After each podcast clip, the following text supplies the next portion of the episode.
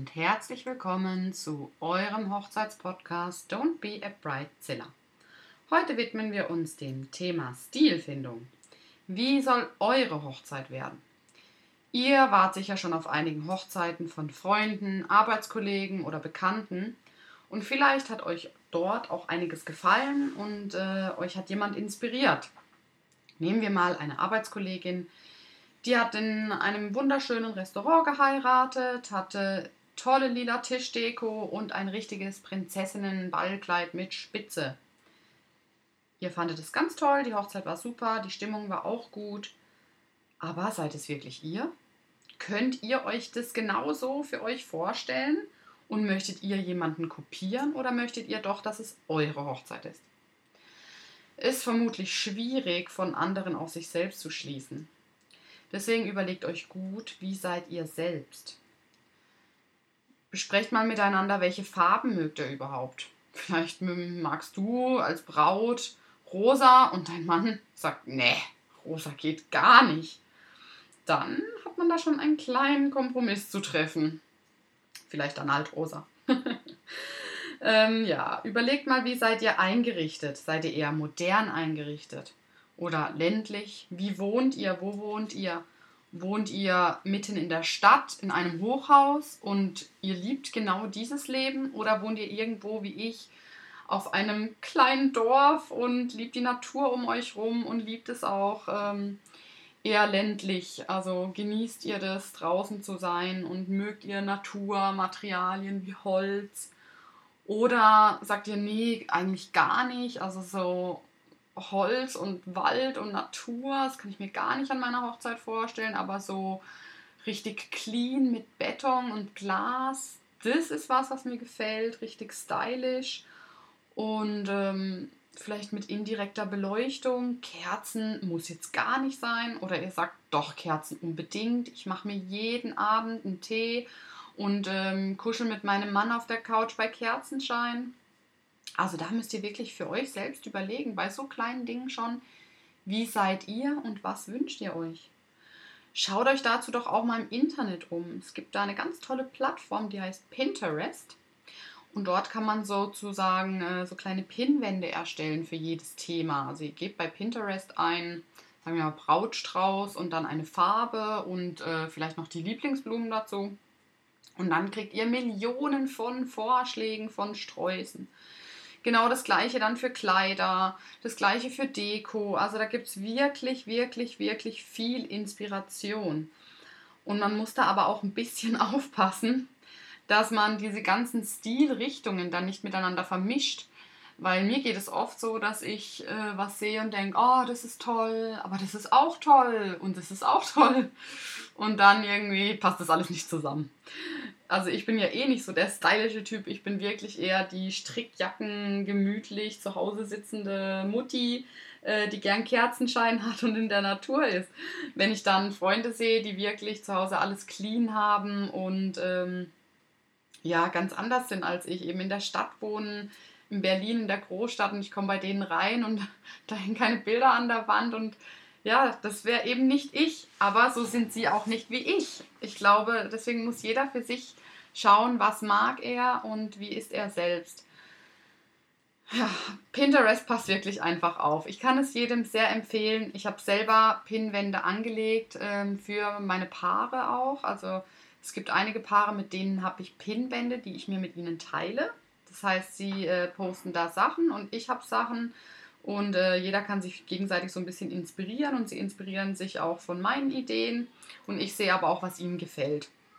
Das ist immer ganz toll, auch um sich dann auf die Hochzeit einzustimmen und vorzubereiten. Also ich freue mich immer, wenn meine Paare mich zu den Pinwänden einladen.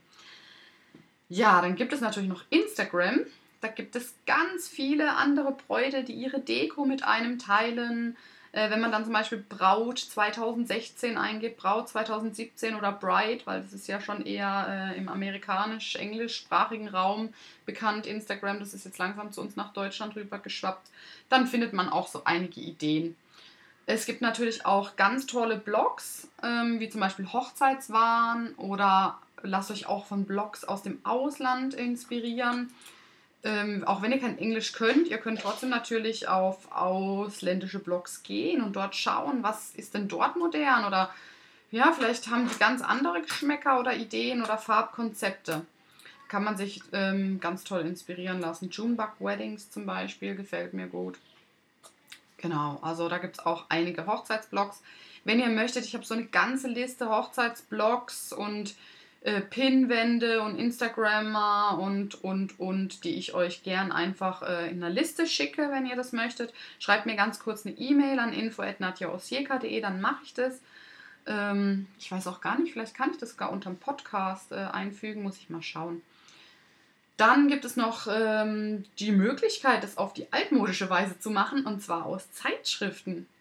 Das ist gar nicht so schlecht. Man kann sich äh, ganz viele Zeitschriften kaufen, vielleicht auch gerade zur aktuellen Jahreszeit. Ihr heiratet 2018 im Sommer, dann kauft euch Zeitschriften eher im Winter, denn dann schlagen die schon wieder die neuen Dinge für den Sommer vor.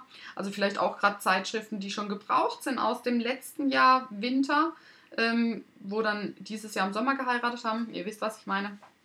Ähm, dann könnt ihr da auch einige Ideen sammeln, ausschneiden und so äh, Vision Boards erstellen, so kleine Collagen, äh, das in eine Mappe packen. Oder es gibt ja auch extra so äh, Bücher, wo man äh, dann alles bekleben kann und Bräute können da wirklich jede Buchseite einzeln gestalten und so.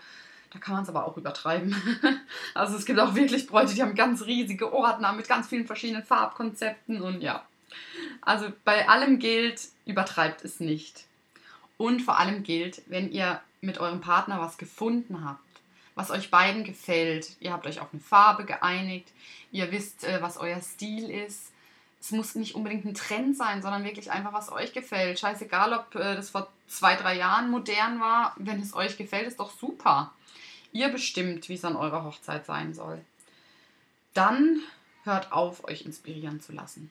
Wenn ihr wisst, was ihr wollt, dann meldet euch von Pinterest ab, hört keine mehr zu, geht keine Hochzeiten mehr besuchen. Nein, das müsst ihr natürlich trotzdem noch. Aber wirklich schaut dann nicht mehr so viel rum.